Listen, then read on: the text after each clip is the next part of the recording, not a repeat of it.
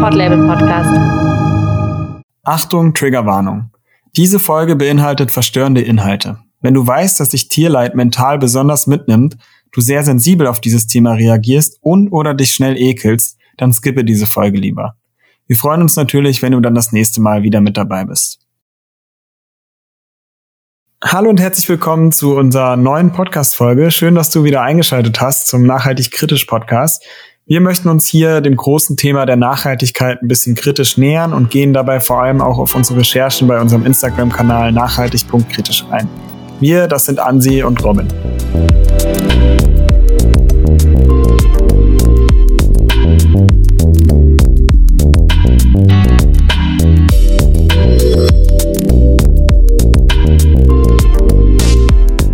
Ansi, wie geht's dir heute?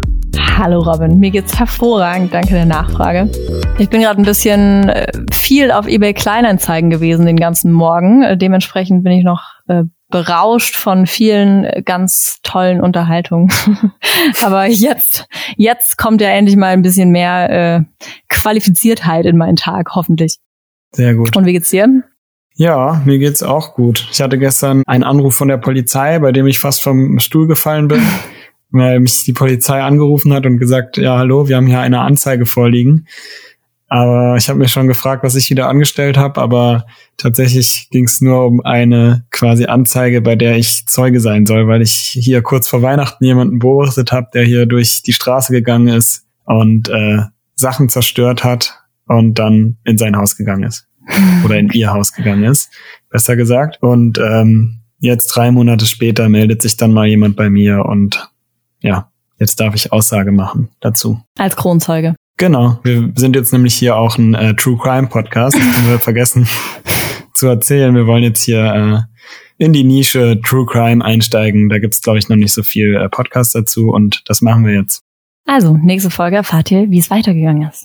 Ja, ich glaube, das dauert jetzt erstmal wieder ein paar Monate, bis es da ein Update gibt, aber ein guter Grund für euch, dran zu bleiben. Genau, in einem halben Jahr gibt's Update zu meiner Zeugengeschichte. Sehr gut. Gut, dann können wir ja anfangen. Heute darf ich mich das erste Mal so ein bisschen zurücklehnen, weil es geht ja um, um eine Recherche, die du gemacht hast, Ansi. Und zwar geht es um Fleisch, das im Labor gezüchtet wird. Und vor allem auch darum, warum diese vermeintliche Innovation vielleicht gar nicht so bahnbrechend ist. Ich glaube, du musst uns erstmal so ein bisschen auf deinen Kenntnisstand bringen. Es kursieren ja sehr viele Namen für dieses Fleisch. Aber wie heißt das denn jetzt eigentlich richtig? Sagt man Laborfleisch oder In-vitro-Fleisch, Clean Meat, kultiviertes Fleisch? Was ist denn da richtig? Ja, es kursieren echt enorm viele Begriffe dafür und von den Herstellenden wird halt sehr gern kommuniziert Clean Meat, kultiviertes Fleisch, Safe Meat, manchmal habe ich auch schon Victimless Meat gelesen. Und das beinhaltet ja jetzt doch eine relativ starke Suggestion. Also wenn ich irgendwie so kultiviert höre, dann denke ich irgendwie an Fortschritt, irgendwie auch so ein Fleisch für Feinschmecker vielleicht. Safe suggeriert mir natürlich ganz stark, ist es sicher, also auch im Sinne von gesundheitlich sicher, das zu essen. Clean Meat könnte so ein bisschen darauf abzielen, saubere Umwelt, also ist es quasi Fleisch, das die Umwelt nicht schädigt, oder aber auch ein sauberes Gewissen, also quasi ein ethisch vertretbares Fleisch. Und das sind natürlich schon, also da wird natürlich schon der Gedanke sehr stark transportiert, das ist das Fleisch, fortschrittliche Fleisch der Zukunft, das eben in jeglicher Hinsicht äh, besser und ethischer ist als herkömmliches Fleisch. Der neutralste Begriff ist wahrscheinlich In-vitro-Fleisch, was einfach so viel heißt wie im Glas, also im Labor hergestelltes Fleisch. Und weil wir das ja heute auch ein bisschen kritisch betrachten, würde ich einfach sagen, wir nennen es In-vitro-Fleisch. Also wenn ich mir das so vorstelle oder wenn ich den Begriff höre, dann habe ich immer so ein paar Berichte im Kopf, die ich mal dazu gesehen habe, wo Menschen im Kittel so kleine Fleischklumpen zu so winzig kleinen Burger Patties braten mit Schutzbrille und was weiß ich und es sieht sehr ulkig aus. Wie funktioniert diese Herstellung denn eigentlich genau? Ja, bis der Zellhaufen dann irgendwann mal äh, angebraten wird, dauert tatsächlich ein bisschen. Also am Anfang des Prozesses werden immer Tieren quasi Muskelstammzellen entnommen. Je nachdem, welches Fleisch man eben züchten möchte, aus diesem Tier entnimmt man Muskelstammzellen. Diese Muskelstammzellen werden dann in einer Nährlösung vermehrt und aus den Stammzellen bilden sich dann Muskelzellen. Das verläuft aber relativ automatisch, weil die sind dazu ja vordeterminiert. Also die vermehren sich dann quasi zu Muskelzellen Und die Herausforderung ist jetzt, wovor viele quasi jetzt auch gerade noch stehen, ist diesen Zellhaufen dann zu einer Fleischstruktur wachsen zu lassen. Und dadurch, also dafür muss man Muskelzellen zu Muskelfasern wachsen lassen. Und das ist aber umso schwieriger, je mehr Zellschichten sich bilden. Und in der Natur ist das so gelöst, dass sich da quasi Blutgefäße bilden und die dann mitwachsen und die sind dann verantwortlich für diese faserige Struktur. Das ist aber in der Petrischale wohl ein bisschen schwieriger. Und wo jetzt aber auch ein ethisches Problem entsteht, ist noch ein Schritt vorher, dass es wirklich in dieser Nährlösung, in der diese Zellen vor sich hinwachsen. Das ist nämlich ein sehr komplexes Gemisch einerseits mal aus Nährstoffen, Wachstumsfaktoren, Hormonen. Das Kulturmedium ist jetzt aber äh, sogenanntes vitales Kälberserum, was eben aus dem Blut ungeborener Kälber gewonnen wird und das deshalb eben auch ziemlich umstritten ist einfach. Und das war tatsächlich auch so der Moment in meiner Recherche, wo ich mir gedacht habe, okay, Moment mal, also Clean Meat oder sogar Victimless Meat ist es ja dann jetzt eigentlich nicht so ganz. Also das, ja, fand ich schon ziemlich schräg. Ja, ich habe mich gerade äh, dabei ertappt, dass ich irgendwie an so einen Kult gedacht habe, weil dieses fötale Winterserum und es klingt irgendwie so ein bisschen, weiß ich nicht, ich hatte da ganz andere Bilder im Kopf als irgendwie, die ich sonst so von Laborfleisch kannte. Wie wird das denn dann gewonnen? Also muss dann ein Tier sterben oder muss man das immer wieder gewinnen? Wie funktioniert das denn? Hm. Ja, das ist jetzt vielleicht auch so der Moment, wo die Sensiblen unter uns mal kurz auf Toilette gehen können oder so. Also das ist wirklich irgendwie ein Prozess, der ist ziemlich grausam, sage ich jetzt einfach mal. Also um das Serum zu gewinnen, muss eben eine trächtige Kuh geschlachtet werden. Der wird dann ihr noch lebender Fötus entnommen und aus dem Herzen des Fötus wird dann Blut abgenommen. Und das Herz muss eben noch schlagen und es ist einfach sehr wahrscheinlich, dass, es, dass der Fötus dabei auch Schmerzen empfindet. Und man bekommt jetzt auch nicht super viel Liter quasi pro Fötusherz sozusagen raus. Also pro Kalb wird laut Quarks ungefähr ein halber Liter Blut genommen. Und dann je nachdem, wie viel Kälberserum man eben braucht, wie viel Nährlösungen man eben braucht, sind das dann doch sehr viele Kälber und auch natürlich ihre Mütter, die dann doch sterben müssen. Also im Jahr 2017 waren das laut einem Bericht der Organisation Ärzte gegen Tierversuche 800.000 Liter Serum, die da verwendet wurden in der Forschung. Also man verwendet das nicht nur für In-vitro-Fleisch, sondern auch generell für Stammzellenforschung wird das viel verwendet. Und dafür mussten dann eben ein bis zwei Millionen Föten sterben, plus ihre Mütter. Und ja, mit einem Anstieg der In-vitro-Fleischprodukte würde diese Zahl wahrscheinlich auch einfach noch stark ansteigen. Es gibt Alternativen dafür. Ähm, das sind zum Beispiel Nährmedien auf Algenbasis oder auch Pilzextrakte. Die sind aber tatsächlich noch nicht ganz so weit, so wie ich das in der Recherche mitgenommen habe. Wenn jetzt viele Anbieter so von Safe Meat reden, ähm, bezieht sich das ja wahrscheinlich auch irgendwie so auf diese gesundheitlichen Faktoren. Ist denn In-vitro-Fleisch per se gesünder? Jetzt mal Stichwort Antibiotika zum Beispiel. Ja, das liest man halt wirklich oft und das ist auch genau das, was die Herstellenden ja sagen. Und es kann wirklich gut sein, dass weniger oder gar keine Antibiotika zum Einsatz kommen und das Fleisch in der Hinsicht dann gesünder sein könnte. Man muss sich aber halt einfach bewusst sein, dass auch Laborfleisch ja mit echten Muskelstammzellen arbeitet und es dann eben darauf ankommt, wie wird dieses Spendertier gehalten, was wurde in dieses Tier hormontechnisch und antibiotikatechnisch reingepumpt. Und genau, also für mich war das alles so ein bisschen undurchsichtig. Und ich habe tatsächlich auch eine Studie gefunden, wo auch Menschen genau das kritisieren, dass sie eben einfach sagen, na ja, Laborfleisch ist nicht automatisch gesünder. Also In-vitro-Fleisch braucht genauso Qualitätskontrollen. Man muss diese Sterilität der Kultur irgendwie aufrechterhalten. Man muss da genauso Kontamination verhindern und man muss eben vor allem auch darauf achten, dass diese Tiere, die als Stammzellenspender genutzt werden, auch gesund sind. Und ja, ich finde einfach Begriffe wie Clean Meat tragen halt schon dazu bei, dass man das automatisch irgendwie als etwas sicheres oder auch sauberes abspeichert, was es automatisch zumindest erstmal nicht unbedingt ist. Okay. Super interessant.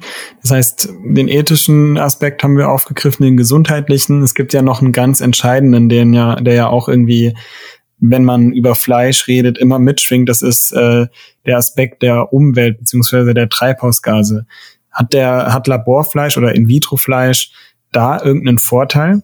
Hm. Also da muss man vor allem sagen, man weiß es noch nicht genau, einfach weil Laborfleisch oder In-vitro-Fleisch noch nicht in dem großen Maße hergestellt wird, als dass man es sicher sagen könnte. Es gibt aber ja Hochrechnungen und mit denen arbeiten wir jetzt einfach mal. Also richtig ist zumindest, dass natürlich quasi herkömmliche Tierzucht inklusive Aufzucht, Versorgung und dann Schlachtung natürlich momentan enorme Ressourcen fordert. Und wenn wir so weitermachen, also wenn auch unser globaler Fleischkonsum sich weltweit so weiterentwickelt, dann wird unsere Erde den Bedarf nicht mehr abdecken können. Und Fleisch aus dem Labor käme hier wahrscheinlich mit weniger Ressourcen aus hinsichtlich Landnutzung und Futternutzung. Und vor allem, also bei der herkömmlichen Tierzucht fällt vor allem Rindfleisch halt enorm ins Gewicht. Also für ein Kilogramm Rindfleisch braucht man irgendwie neun Kilogramm Getreide, 15.400 Liter Wasser, eine Nutzfläche von bis zu 49 Quadratmetern und 22 Kilogramm Treibhausgase werden ausgestoßen. Und das ist natürlich einfach enorm. Und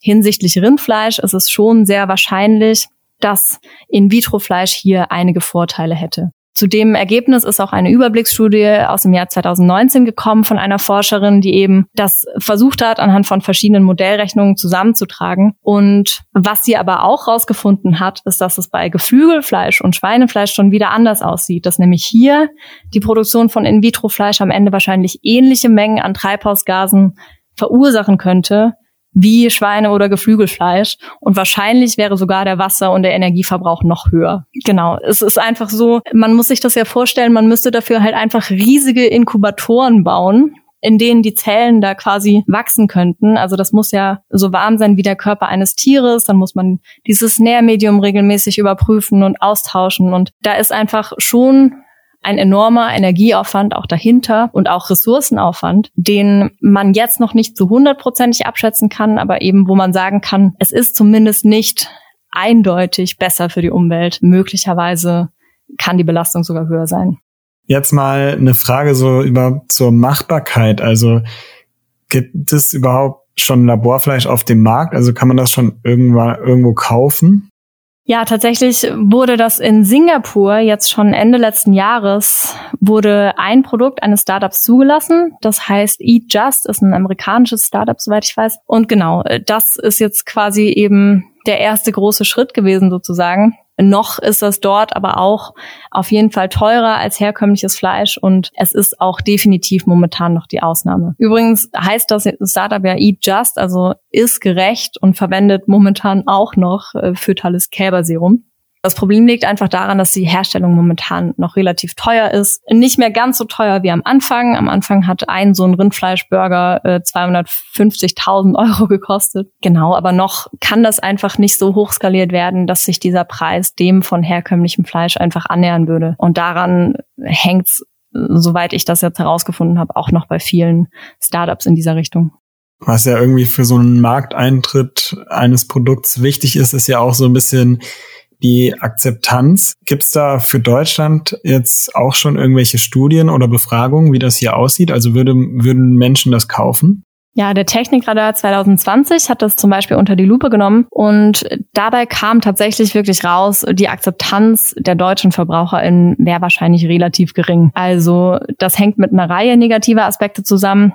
Zum Beispiel haben zwei Drittel befürchtet, dass der Verzehr von In-vitro-Fleisch eben zu einer weiteren Entfremdung führt, also zu einer Entfremdung der Menschen von der Erzeugung ihrer Nahrungsmittel, was ich auch ähm, überraschend fand, aber irgendwo auch verständlich, denn natürlich hat man irgendwie ja zu dem Fleisch einfach wenig Bezug ist natürlich die Frage, ob das anders ist bei anderem Fleisch, weil da müsste man sich ja eigentlich auch immer überlegen, äh, wie ist dieses Tier geschlachtet worden, was glaube ich auch viele nicht machen. Aber ja, dieser Aspekt der Entfremdung war irgendwie für einen Großteil sehr wichtig. Fast jeder zweite, 47,1 Prozent, hält Laborfleisch auch für risikoreicher als tierisches Fleisch. Und 57,8 Prozent äh, haben Laborfleisch für einen nicht geeigneten Lösungsansatz gehalten, um auch globale Ernährungsproblematiken zu überwinden. Und insgesamt war es wirklich so, nur 15,7 Prozent halten Laborfleisch für eine gute Sache, was halt einfach sehr wenig ist und schon darauf hindeutet, dass es in Deutschland zumindest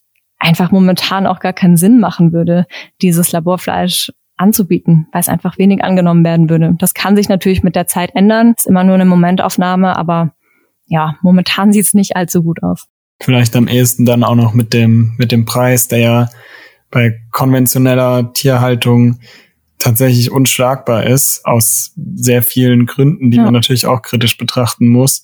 Aber ich denke mal, das wäre vielleicht etwas, wo viele dann sagen würden, ja, wenn das günstiger ist, würden ja, sich vielleicht auch stimmt. viele nochmal damit ja. beschäftigen. Und wie sieht so dein Fazit aus? Also sagst du, In-vitro-Fleisch hat Zukunft und ist die Zukunft oder würdest du sagen, dass da einfach nur ein, ein Problem verlagert wird, das eigentlich anders gelöst werden könnte?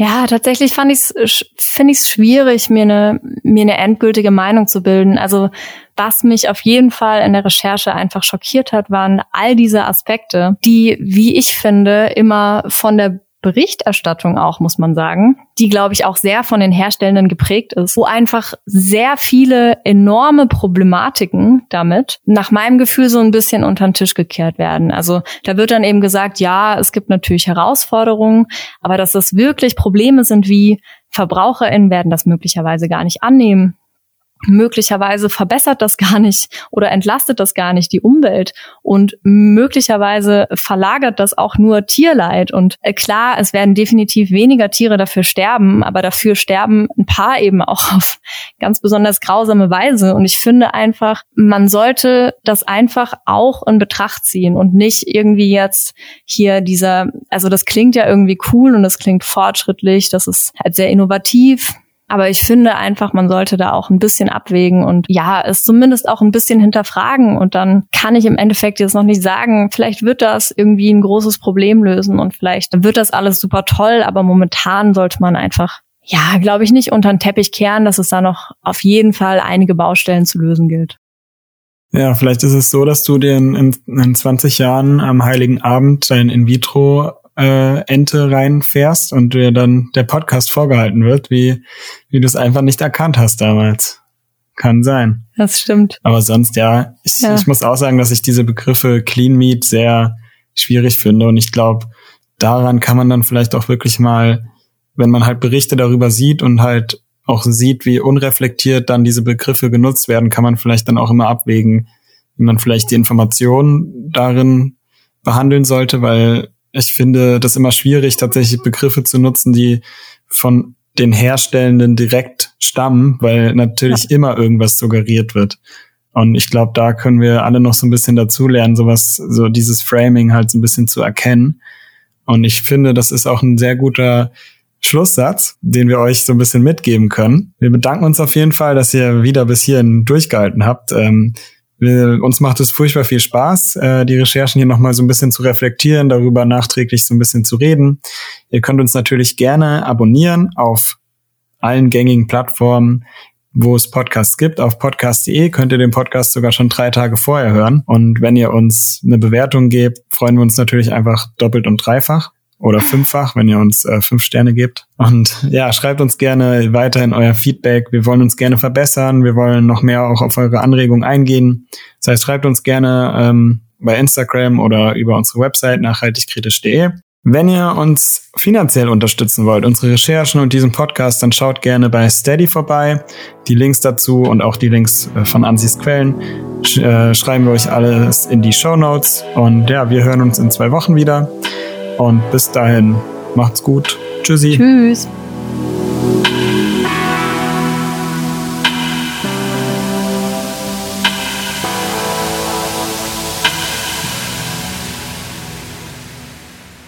Ja, auf jeden Fall, Wolfgang Petri hatte damals ja diese ganzen ähm, Armbänder und die waren so mit Bakterien verseucht und irgendwann hat er die quasi irgendwo in eine Schale gelegt und daraus ist ein neuer Organismus entstanden und deswegen heißt es Petri-Schale. Wissen viele nicht, aber ähm, bei uns lernt ihr jetzt immer einen random Fact nach der Sendung, der auf jeden Fall nicht stimmt.